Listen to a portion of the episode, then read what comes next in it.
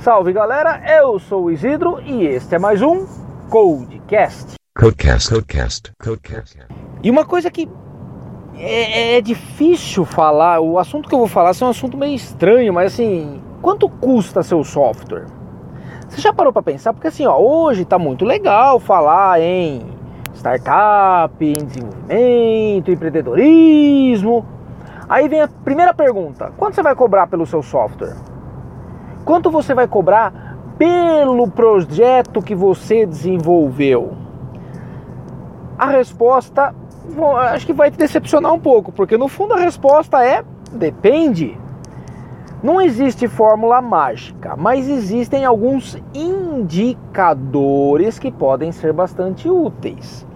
Vamos tentar entender. Pergunta número 1: um, quanto custa desenvolver um software? Bom, para isso a gente tem algumas questões.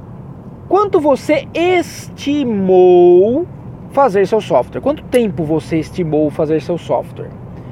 Quanto tempo efetivamente você gastou? E como você chega nisso? Bom, para estimar um software, tem muita gente que usa, por exemplo, cálculo de ponto de função.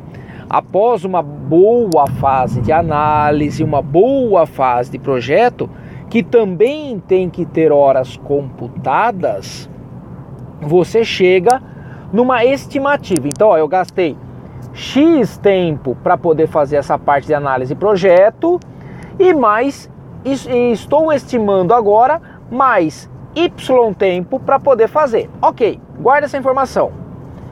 Efetivamente, quanto tempo você uh, uh, levou? Se você levou mais tempo, e geralmente a gente leva mais tempo do que estima, qual é a medida que a gente tem que ter? De duas, uma. Ou a gente vai ter que tirar esse prejuízo em outros projetos, ou eu vou colocar uma gordura aí para queimar para poder ter uma compensação. Tá bom, mas ainda não falamos de preço. Qual que é a ideia? Supondo que você estimou, gastou X para análise mais projeto e Y para implementação. Ok, você dominava 100% do tempo a implementação? Você previu boa parte dos problemas? Claro que não, isso daí você não vai conseguir. Mas se você conseguiu implementar num tempo próximo, o seu custo intelectual foi X mais Y.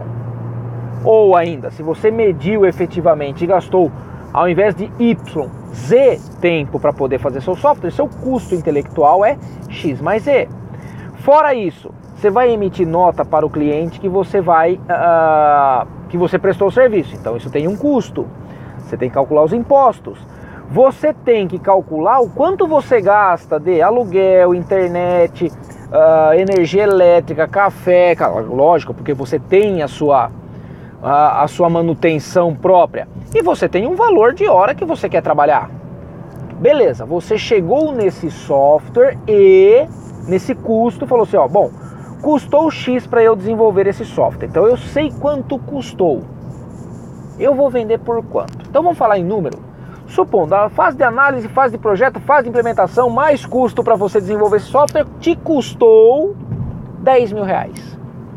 Aí você fala, não, é um software para eu poder fazer controle do fluxo de caixa para pequenos comércios. Aí vem a pergunta: você vai vender esse software por 10 pau para um comércio? Qual a capacidade desse software ser replicado? Se ele é um software muito replicável, ou seja, você pode usar o mesmo software com poucas alterações em muitos clientes, obviamente o custo de aquisição dele, o preço final dele, vai baixar. A segunda pergunta é: você está você tá, é, levando em consideração que o seu software vai precisar de manutenção? Porque software é uma entidade meu viva. Por quê? Cara, desenvolvi o software, acabou muito pelo contrário, agora que a brincadeira começou, porque você vai começar a perceber erros que você não previa, você vai pensar em melhorias que os seus clientes vão solicitar em função da sua própria operação.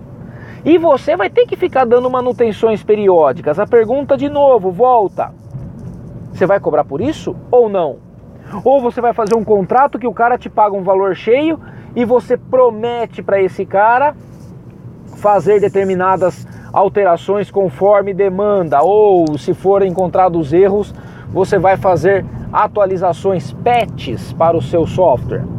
Hoje, uma, uma característica que está muito forte no mercado é o software em si, ele é barato ou mesmo de graça. Muitas, muita gente dá o software de graça, até mesmo por causa do advento do software livre, você tem muito software que não tem valor de aquisição, mas ele tem um valor de implantação e customização e manutenção. Então pensa o seguinte: se você falar, beleza, eu decidi, falei que o meu software é um software que agrega muito valor para o cliente, depois eu vou falar sobre esse aspecto também. Ele é um software que custou 10 mil reais para ser é, implementado. Então eu quero vender 10 cópias por mil reais cada uma para poder recuperar o valor investido e cada cópia que eu vender a mais, eu vou começar a ter lucro. Ah, legal, bacana. Então tá bom. Pergunta é: o seu cliente alvo tem a capacidade de te pagar 10 mil reais, de te pagar mil reais por um software? Você pode falar, ah, Isidro, para, meu, não é um valor tão absurdo. Às vezes é. Às vezes. Ah, é um pequeno comércio. É uma pizzaria do bairro que faz delivery, não tem nem. É, o cara tem um forno, um pizzaiolo e acabou. E ele fala o seguinte, cara, desculpa, eu não vou pagar mil reais, porque mil reais eu compro praticamente estoque de matéria-prima para fazer as pizzas do final de semana inteiro. Eu não vou pagar mil reais num software. Por quê? Porque para mim, eu faço meu controle no caderninho e tá tudo beleza. Na pior das hipóteses, eu monto uma planilha no Excel e faço esse controle e beleza. Então, e aí? Antes de cobrar pelo seu software que você fez por conta própria, por exemplo, não, não via encomenda de um cliente, você analisou o seu mercado? Você analisou a capacidade de absorção do seu mercado? Você analisou que, para muitas situações, é mais vantajoso você ter um contrato de manutenção constante com seu cliente que pode custar não mil, mas 80 reais mensais e você fecha um contrato durante um ano que você vai ter praticamente os mesmos mil reais dissolvidos em parcelas? Aí qual é o esforço de você vender um software de mil reais ou você, você vender uma assinatura mensal de 80 reais por um software? Opa! Assinatura mensal para o seu cliente muitas vezes pode ser viável. E aí você tem a garantia de ter durante um ano um cara te pagando mensalmente. E você tem, por exemplo, a possibilidade de não vender só 10 cópias, vender 20, vender 30 e dar conta de atender esses 30 clientes de uma maneira muito tranquila sem precisar ampliar a sua equipe e você poder emitir suas notas fiscais por prestação de serviço. E aí você pode, inclusive, ser um microempreendedor individual. Aí precisa ver a questão só da, do enquadramento fiscal, ver se é suportado. E eu acho que é, pode até não ser, mas ok. Mas você pode emitir nota fiscal por prestação de serviço, como um autônomo, um prestador de serviço autônomo. Poxa, olha que interessante então. Se você pensar então num software que custa 80 reais mensais, você tendo 30 clientes, o seu faturamento é de R$ 2.400. Não é uma grana ruim. E onde você está trabalhando? Em casa. Onde você, e qual é o período que você trabalha? O período que você quiser. E você pode fazer uma pequena manutenção num software e atender erros que podem ser comuns a 10, 15, 20 clientes. E a chance de você ampliar a tua carteira de clientes pode aumentar você vai para 40 clientes, que você já tem um faturamento bruto de R$ 3.200. Você pode ir para 50 clientes, 60 clientes. Que aí você pode chegar beirando aí a 5, 6, 7, 10 mil reais e conseguir dar conta disso sozinho, sem precisar ampliar sua equipe.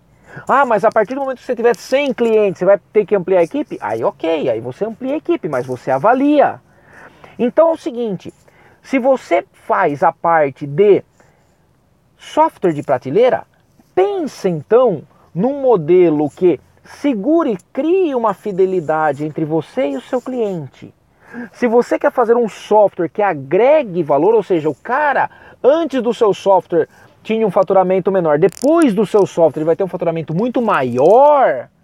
Opa, aí você não está pensando simplesmente no custo desse software, quanto te custou. Você pode ter a margem de ampliar o teu lucro. Porque pensa, quantos softwares que agregam valor você vai fazer para quantos clientes diferentes? E qual a frequência desses caras? Você vai fazer um software desse por mês? Duvido. Porque um software muito específico não demora, você não consegue fazer em um mês, ainda mais sozinho. Legal. Qual é o seu tempo, vamos dizer assim, de fôlego entre um projeto e outro? Você está levando em consideração isso? Ah, mas por quê? Porque nessa brincadeira você vai ter que correr. Ah, você entregou um determinado projeto, você vai ter que correr atrás. Então você pode, por exemplo, nesses softwares que eu vou chamar software que agrega valor, que é um software específico para aquele cliente, que você não pode replicar. Você consegue fazer esse software e cobrir o custo dele e ainda por cima ter um contrato de manutenções barra atualizações com esse cliente? Pensa que quanto mais específico, mais trabalho e mais difícil de você atender demandas específicas. Então você tem que ter um contrato que te mantenha recebendo enquanto você pode fazer melhorias para esse cara. Mas de novo, melhorias até certo ponto, porque o cara também pode falar, ó, muda totalmente tal característica do meu software e você fica rendido porque, putz, meu, tô cobrando um valor aqui só de manutenção e não sei o que, e o cara quer que eu praticamente reestruture o software dele. Então pensa, porque você, como um autônomo, como um, do, um futuro dono do seu próprio nariz, é você que tem que precificar. E não existe fórmula pronta, porque só você sabe o quanto você custa. Só você sabe qual é a margem de lucro que você quer ter. Só você sabe o quanto quantos clientes você dá conta de atender. Só você sabe o quanto você quer se dedicar para o seu projeto. E às vezes você prefere ganhar na escala e diminuir o preço, só que à medida que você aumenta a sua escala, você pode não dar conta. Cuidado! O que eu estou querendo dizer é: existe preço específico para software? Não. Quem mede esse preço? Você. Só que quais são os aspectos que você pode e deve considerar para poder precificar seu software? A ideia é que você ganhe muito dinheiro trabalhando pouco. Ah, vá, quem não quer isso? Mas assim, você sabe e todos nós sabemos que esse caminho geralmente não é um caminho simples de acontecer. Não se ganha dinheiro fácil com o software, se ganha dinheiro com muito trabalho, se ganha dinheiro valorizando na medida do possível o seu trabalho e se ganha dinheiro também sabendo cobrar os seus clientes que podem eventualmente fechar o seu contrato e te dar um calote. E aí? É você que sabe onde aperta o teu calo. Considere esses fatores caso você ainda não tenha pensado. E se você já pensou, ainda pense o seguinte: como eu posso manter esta renda recorrente de uma maneira lucrativa, com qualidade, de modo que me dê o mínimo possível de manutenção, o mínimo possível de retrabalho, ó, cuidado, retrabalho e não trabalho. E principalmente, será que diferentes ideias que eu capto com meus clientes eu posso oferecer como serviços adicionais para outros clientes e poder monetizar isso? Pensa nisso. Você vai ser seu futuro empresário. Você vai ser o futuro dono do seu próprio nariz. Então, nada melhor do que você para você poder trabalhar os seus valores. Ok? Então a gente se vê no próximo podcast. Valeu!